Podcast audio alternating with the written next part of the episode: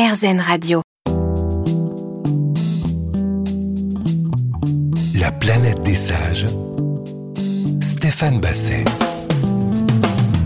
Bonjour, c'est Stéphane Basset, très heureux de vous retrouver comme chaque semaine sur RZN Radio pour La planète des sages. Si vous appréciez ce rendez-vous, n'oubliez pas d'en parler autour de vous, de le partager, ça fait toujours plaisir. Aujourd'hui on reçoit Michel Fugain. Alors Michel Fugain c'est une énorme carrière euh, avec des tubes en pagaille, euh, la belle histoire, euh, fait comme l'oiseau. Alors Michel Fugain fête ses 80 ans, il va parler de cet anniversaire pas comme les autres, il va également évoquer ses grandes joies et ses peines les plus profondes. Michel Fugain dans La planète des sages, c'est tout de suite sur RZN Radio. La planète des sages. Stéphane Basset. Michel Fugain, bonjour. Bonjour. Merci de nous retrouver dans la planète des sages. Est-ce que vous êtes un sage? Je fais tout pour ne pas l'être. Ah, expliquez-nous. J'ai même fait, fait sur un album, j'ai sorti un truc qui s'appelait Sagesse, je te hais. C'est- Le titre est génial. Mais alors pourquoi tant de haine? Pourquoi tant de haine? Parce que je crois pas que la sagesse, euh, la sagesse soit hum, si intéressante que ça. Euh, euh, j'ai l'impression, pour moi, c'est il y a une espèce de synonymie avec euh, avec euh, démobilisation ou, ou- ou- ou avec un alibi. Voilà. C'est-à-dire que je suis sage, alors je pars pas sur n'importe quel, euh, je pars pas sur me battre contre n'importe quel moulin avant. Euh, je, je, je, je prône exactement le contraire, c'est-à-dire que tant que je serai vivant, je partirai contre des moulins avant, je partirai pour la chasse au con, je, je, je- c'est des combats que je mènerai tout le temps. J'ai pas envie de m'assagir. Je crois pas que ce soit très productif. C'était donc la planète des sages. On se retrouve la semaine prochaine avec un nouvel invité. Euh, donc pas de sagesse, mais c'est pas grave, et même tant mieux parce que c'est comme ça que vous avez mené votre vie jusqu'à présent, et j'ai l'impression que ça vous a pas trop mal réussi. Ouais, beaucoup. Il y a beaucoup d'instincts, beaucoup de, de, de trucs qui, qui sont irréfléchis, apparemment irréfléchis. En fait, on s'aperçoit qu'on réfléchit 24 heures sur 24. euh, le seul moment où on dort, et mais même avec un- une difficulté à l'endormissement parce que on continue de gamberger. Je parle de la création, alors mettez tous les guillemets que vous voulez autour, mais c'est un truc à plein temps, quoi. C'est un Ouais. truc, euh, un truc à, à la fois formidable et prenant, prégnant, ouais. Alors il y a un anniversaire qui approche. Oui. Euh, quel a été jusqu'à présent votre meilleur anniversaire? Est-ce qu'il y a un anniversaire qui vous a marqué où vous vous dites ah ce jour-là c'était vraiment un jour extraordinaire? Franchement, non. Je me souviens du 50e anniversaire où effectivement euh, euh, la personne qui s'occupait de cet anniversaire en douce avait choisi une boîte euh, euh, qu'elle avait squattée et, et on et tout le monde est arrivé plein de gens plein de gens plein de gens des, des amis beaucoup d'amis beaucoup de gens de, de, de télé de radio qui, qui étaient venus et ça s'était traduit par une vente pour une, une association qui était euh, je, je- je me souviens c'était un truc de défense des enfants où ils avaient vendu 50 balais moi voilà. Ils avaient vendu 50 balais euh, et les gens mettaient euh, un- euh, aux enchères ils mettaient pour euh, pour un balai. Plus sérieusement, une décennie qui commence ou une qui finit, comment est-ce que vous le vivez, vous? Est-ce que ça a toujours été une- l'occasion de remise en question, de, de, de voir la valise, de, de poser tout sur la table et de repartir après plus léger? Comment ça se passe? On fait forcément ce, genre de truc, c'est-à-dire que euh, même pour faire un spectacle, je suis obligé de, sortir tout. J'ai 200, euh, 320 chansons enregistrées et dont certaines dont je suis très fier. Et, et, et, dans un spectacle, c'est 25 à 30 chansons, bas- basta. Nous, c'est 25 parce qu'en même temps, je parle, en même temps, je, je, je donne les fruits de ma, de, de ma non-sagesse. Euh, au milieu, c'est-à-dire, je déconne, on déconne très très très fort avec toute la bande. Et les gens déconnent avec nous, c'est ça qui est terrible.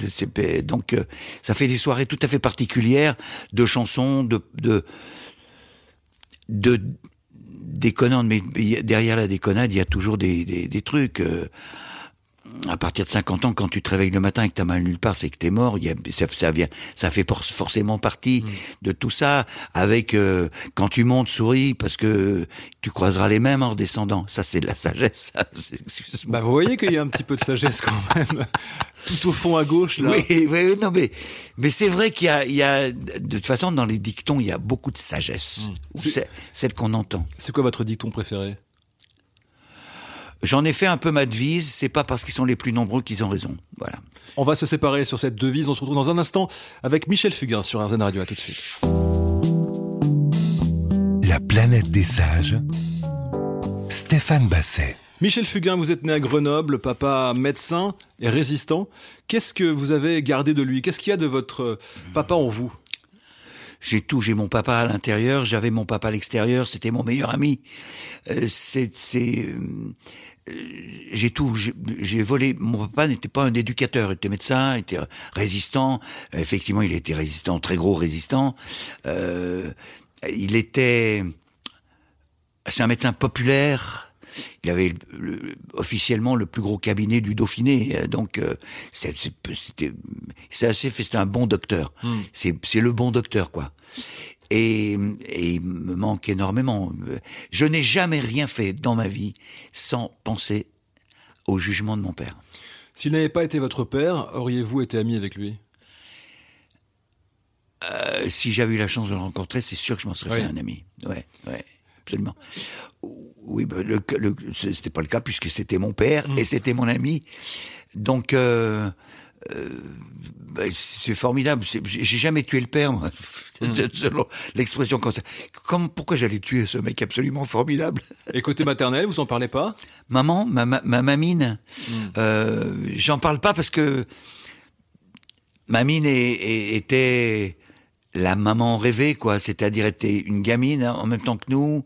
Mes copains l'appelaient mamine. euh, j'ai toujours vécu en meute. La maison dans laquelle j'ai grandi, c'était aussi une meute. C'est-à-dire tous les, les, les prolos qui étaient en combat, qui se battaient pour leur, je dis, leur dignité d'ouvriers, euh, étaient à la maison, quoi. C'est- C'était, ça faisait des, des grosses bouffes, ça faisait, et nous, nous, des, les mômes ont passé entre, entre les jambes de ces mecs qui nous paraissaient immenses et qui veillaient sur nous, on le savait, ils veillaient sur nous. C'était fin de la guerre, hein, tout ça. Ouais, hein. ouais, ouais. C'est, euh, et ils avaient envie, ils rêvaient de, de préparer un monde euh, meilleur pour leurs enfants. Et on a vécu dans cette atmosphère-là, donc ça, ça implique tout le reste. Ça implique tout le reste, en fait, euh, de cette jeunesse. Je garde ça, à la fois des combats, mais des combats euh, humains, quoi, des, des, des, combats, des, des, des trucs qui, où la vérité était importante, où le mot liberté ne voulait pas dire n'importe quoi. C'était, voilà, j'ai- j'ai- c'est mon, c'est mon, le jus dans lequel j'ai mariné quand j'étais petit, oui. Quel est votre premier souvenir de vie? Est-ce que vous vous souvenez de la première image? Et là, vous vous dites, ça, c'est la vie. Alors, c'est marrant ça parce que euh, pendant les premières années, on n'y pense pas. Euh, mais je, je- j'ai retrouvé, et je- j'en ai parlé à mes parents, quand ils étaient encore vivants, j'en ai parlé à mes parents, et je leur ai dit, je me souviens d'avoir vu des Allemands. Des Allemands qui étaient rentrés dans la maison parce qu'ils avaient soif, et ils étaient rentrés peut-être pour chercher quelque chose, parce que mon père était gravement recherché à, à l'époque. Et, euh, et ils étaient venus, j'ai- cette image, j'aurais dit, ils étaient là, derrière il y avait une grange, j'ai décrit ce que, ce je voyais, euh, à, à- à droite, en face de la cuisine, car là, il y avait une cuisine, en face de la cuisine, il y avait un champ avec des, des, des, arbres à, à pommes et trucs. Il y avait un, un truc, un poulailler sur le côté, un bassin. Et il me dit, mais c'est exactement ça. et là, j'avais que dalle, quoi. J'avais deux ans ou quelque chose comme ça. Euh, je suis né en 42, alors donc, euh, allez, trois ans, Ouais. trois ans, Trois ans max, ça c'est sûr. trois ans max. Ou alors c'est une soirée costumée, mais... euh, Non, non, non, non, non. C'est trois ans max. Mais c'est le- puisque la question c'était le premier souvenir, c'était ça. Après, j'ai pas grand chose jusqu'à jusqu'au moment où mon père s'installe à Vorep, à 15 km de Grenoble. Euh, il va s'installer et provisoirement, on est hébergé dans une maison, maison de, de, gens qui s'appelaient Venturino. Et ça, m'est resté, alors c'est dire. Et il y avait une boîte aux lettres, et dans la boîte aux lettres, il y avait un nid d'oiseau. Et c'est, je parlerai toujours, c'est, c'est ma, ma, rosebud à moi, quoi. Mm. C'est la boîte, le nid d'oiseau dans la boîte aux lettres. Michel Fugain, on se retrouve dans un instant pour la suite de la planète des sages. À tout de suite.